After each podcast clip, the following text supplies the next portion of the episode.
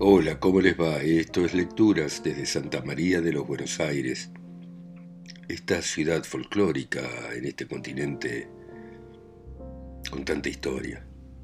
Y vamos a continuar con esta novela, un clásico de la literatura argentina, Don Segundo Sombra, que continúa de esta manera. Asaltado de dudas, repetí el decir de Valerio. Para empezar, ¿toditos somos buenos? ¿Me vería yo vencido después de mi primer ensayo? Eso solo podría decirlo el futuro, por el momento.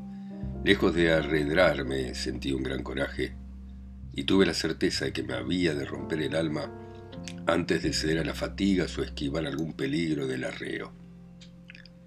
Tan valiente me juzgué que resolví ensillar en la primer parada mi petizo potro y así demostrarme a mí mismo la decisión de tomar las cosas de frente. La mañana invita con su ejemplo a una confianza en un inmediato más alto y yo obedecía tal vez a aquella sugestión. Mientras iba afirmándome en mi resolución, vi que llegábamos a un boliche. Era una sola casa de forma alargada. A la derecha estaba el despacho, pieza abierta, amueblada con un par de bancos largos, en las que nos sentamos como golondrinas en un alambre. El pulpero alcanzaba las bebidas por entre una reja de hierro grueso que lo enjaulaba en su aposento revestido de estanterías embanderadas de botellas, frascos y tarros de toda la haya. El suelo estaba poblado de cuartos de yerba, amajuadas de vino, barriles de diversas formas, cojinillos, matras, bastos, lanzos y otros artículos usuales. Entre aquel cúmulo de bultos, el pulpero se había hecho un camino como la hacienda hace una huella, y por el espacio angosto iba y volvía trayendo las copas, el tabaco, la yerba o las prendas de ensillar. Frente al despacho había un par de columnas de material sujetando una enramada que unía el abrigo de la casa al de un patio de paraísos nudosos. Más lejos se veía la cancha de Taba. Delante de la pulpería, el callejón se agrandaba en amplia bolsa, cosa que volvía fácil el cuidado de las tropas. A eso de las ocho, echamos pie a tierra para reponernos con algún alimento. Empezaba ya a hacer calor y traíamos una laxitud de hambre porque estábamos en movimiento desde hacía cinco horas con solo unos mates en el buche. Goyo y Horacio acomodaron un fogón y prepararon el churrasco. Los demás entraron al despacho, saludaron al pulpero conocido en otros viajes y pidieron este una ginebra y aquel un carabanchel. ¿Qué va a tomar? me preguntó don Segundo. Una caña de durazno. ¿Te va a desollar el garguero? Deje nomás, don. En silencio vaciamos nuestras copas. Por turno, un rato más tarde, tumbiamos y yo me eché otra caña al cuerpo. Repuestos y alegres nos preparamos a seguir viaje. Don Segundo y Valerio mudaron caballo. Valerio ensilló un colorado gargantilla que todos lo codiciaban por su pinta vivaracha por la finura de sus patas y sus manos. ¡Qué pingo para una corrida de sortija! decía Pedro Barrales. Medio desabordinado nomás, comentó Valerio, y capaz de hacerme una travesura cuando lo toque con las espuelas. Algún día tiene que aprender. Así como hubo concluido de subirlo y lo tocara con las espuelas, vio Valerio que no había errado. El gargantilla se alzó como leche hervida. Valerio, de cuerpo pequeño y ágil, seguía a maravilla los lazos de una bellaqueada, sabia envuelta, sentadas, a balanzos y cimbrones. Su poncho acompasaba el hermoso enojo del bruto, que en cada corcovo lucía la esbeltez de un salto de dorado. Sus hijares se encogían temblorosos de vigor, su cabeza rayaba casi el suelo en signos negativos y su lomo encorvado sostenía muy arriba la sonriente dominación del jinete. Al fin, la mano diestra puso fin a la lucha y Valerio rió jadeante. ¿No les dije? Mm", comentó Pedro. No es bueno darle mucha soga. Si lo dejo de seguro se me hace bellaco. Sería pecado. Un pingo tan parejo. Enardecido por el espectáculo, alentado por las dos cañas que me bailaban en la cabeza, recordé mi proyecto de hacía un rato. ¿Quién me da una manito para ensillar mi potrillo? ¿Pa qué? Para subirlo. Te vas a hacer trillar. No le hace.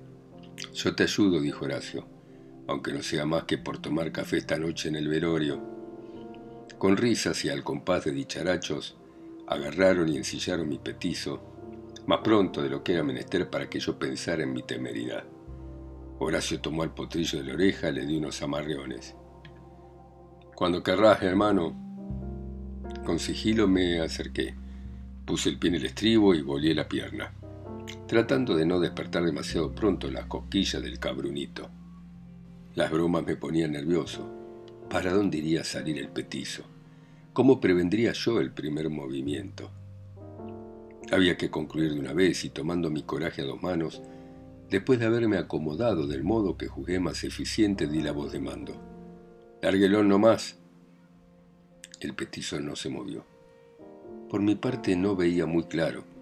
Delante mío adivinaba un cogote flacucho, ridículo, un poco torcido. Al mismo tiempo noté que mis manos sudaban y tuve miedo de no poderme afirmar en las riendas. ¿Pa cuándo? preguntó detrás mí una voz que no supe a quién atribuir. Como una vergüenza, peor que un golpe, sentí el ridículo de mi espera y al azar solté por la cabeza del petizo un rebencazo. Experimenté un doloroso tirón en las rodillas y desapareció para mí toda noción de equilibrio. Para mal de mis pecados eché el cuerpo hacia adelante y el segundo corcovo me fue anunciado por un golpe seco en las asentaderas que se prolongó al cuerpo en desconcertante sacudimiento. Abrí grande los ojos previendo la caída y echéme otra vez para atrás, pues había visto el camino subir hacia mí, no encontrando ya con la mirada ni el cogote ni la cabeza del petizo. Otra y otra vez se repitieron los cimbronazos que parecían quererme despegar los huesos, pero sintiendo las rodillas firmes y alentados por un aura de mis compañeros, Volví a dar un rebencazo a mi potro. Más y más sacudones se siguieron con apuro. Me parecía que ya iban cien y las piernas se me acalambraban. Una rodilla se me zafó de la grupa, me juzgué perdido. El recado desapareció debajo mío. Desesperadamente, viéndome suspendido en el vacío, tiré un manotón sin rumbo. El golpe me castigó el hombro y la cadera con una violencia que me hizo perder los sentidos. A duras penas, empero, alcancé a ponerme de pie. ¿Te has lastimado? me preguntó Valerio, que no se apartó de al lado mío durante mi mala jineteada. Nada, hermano, no me he hecho nada, respondí olvidando la deferencia que debía a mi capataz. A unos treinta metros. Don Segundo había puesto el lazo al fugitivo y corrí en su dirección. Ténganmelo. ¿Para llorarlo luego al finadito? rió Goyo. No, formal. Ténganmelo ese maula que lo vi hacer sonar azotes. Déjelo pa' mañana, me ordenó sin bromas Valerio. Mire que tenemos que marchar y el trabajo no es diversión. Me parece, dijo don Segundo, que si este no se sosiega, lo vamos a tener que mandar para la jaula de las tías. Horacio me trajo embosalado al petizo de Festal Chico. 8. En La Pampa las impresiones son rápidas, espasmódicas, para luego borrarse en la amplitud del ambiente sin dejar huella. Así fue como todos los rostros volvieron a ser impasibles, y así fue también como olvidé mi reciente fracaso sin guardar sus naturales sinsabores. El callejón era semejante al callejón anterior. El cielo permanecía tenazmente azul. El aire, aunque un poco más caluroso, olía del mismo modo y el tranco de mi petizo era apenas un poco más vivaracho. La novillada marchaba bien. Las tropillas que iban adelante llamaban siempre con sus encerros claros. Los balidos de la madrugada habían terminado. El traqueteo de las pezuñas, en cambio, parecía más numeroso, y el polvo alzado por millares de patas iba tornándose más denso y blanco. Animales y gente se movían como captados por una idea fija, caminar, caminar, caminar. A veces un novillo se atardaba mordisqueando el pasto del callejón y había que hacerle una atropellada. Influido por el colectivo balanceo de aquella marcha, me dejé andar al ritmo general y quedé en una semi-inconsciencia que era sopor a pesar de mis ojos abiertos.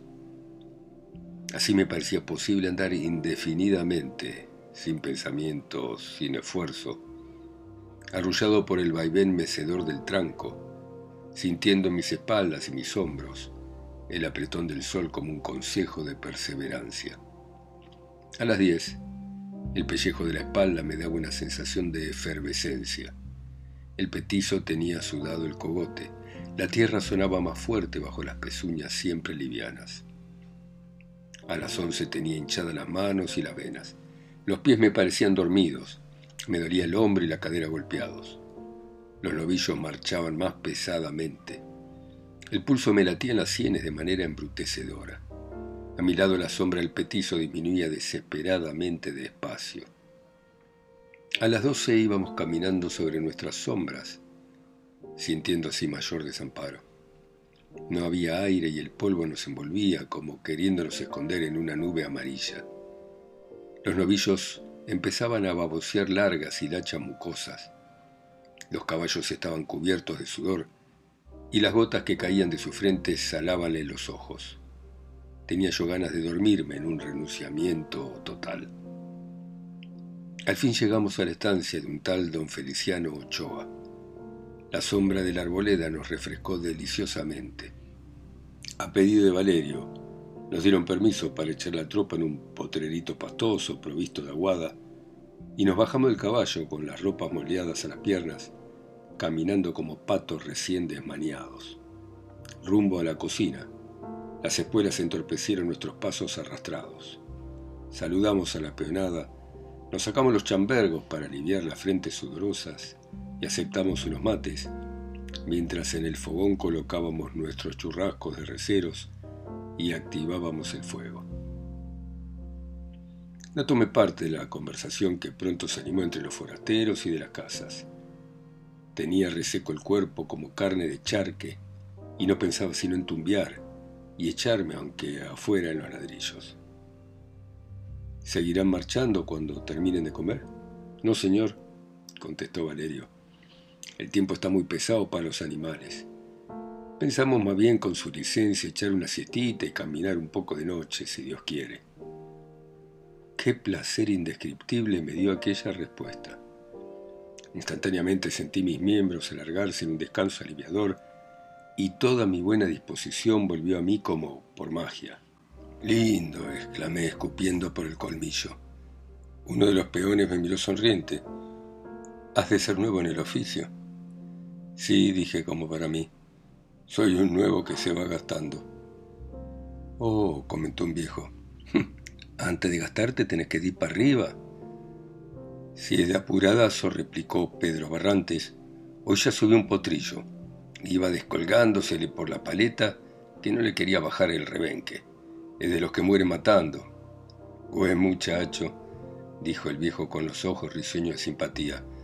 Toma un mate dulce por gaucho. Lo habré merecido cuando no me voltee, don. Será mañana, pues. ¿Quién sabe? intervino Goyo. ¿No fuera mejor que lo largara? Claro, subrayé, para ver cómo corren por el campo mis veinte pesos. No, volvió a intervenir el viejito. Si es ladinazo para el retruque. Oh, aseguró don Segundo, si es por pico no hay cuidado.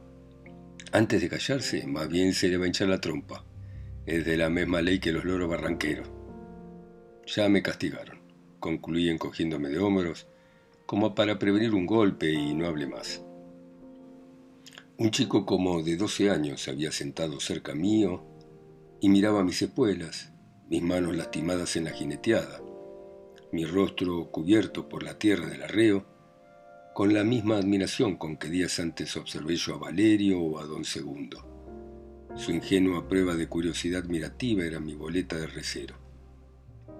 Para que durmiera la siesta, el mismo muchacho se comidió a enseñarme un lugar aparente y le estuve de ello tan agradecido, casi como de sus manifestaciones de muda simpatía.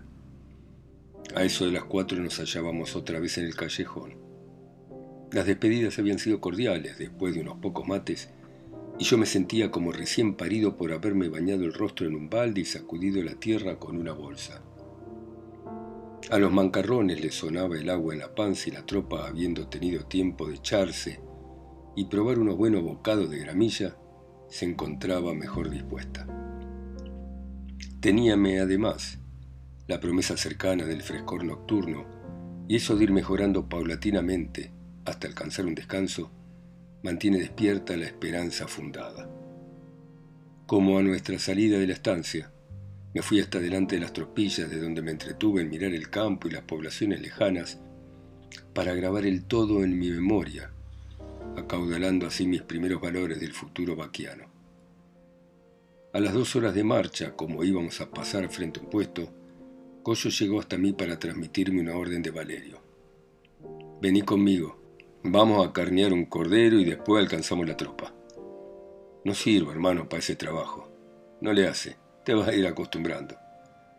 Mientras el arreo seguía su camino, nos apiamos en el rancho, cuyo dueño nos recibió como a conocidos viejos.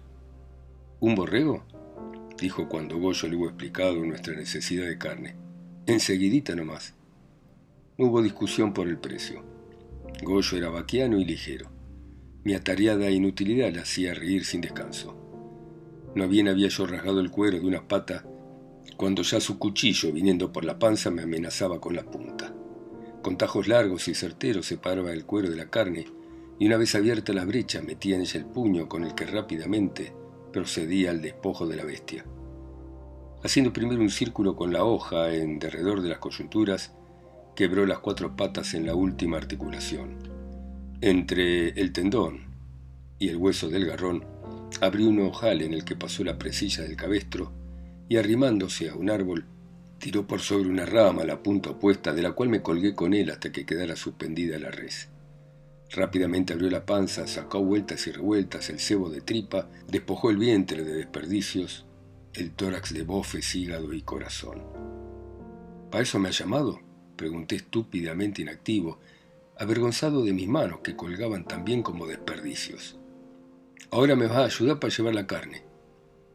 Concluida la carneada, metimos cada cual nuestro medio borrego en una bolsa de arpillera, lo atamos a los tientos y despidiéndonos del puestero, que nos hizo traer unos mates con una chinita flaca y huraña, nos fuimos a trote de zorrino hasta alcanzar la tropa, que por cierto no se había distanciado mucho.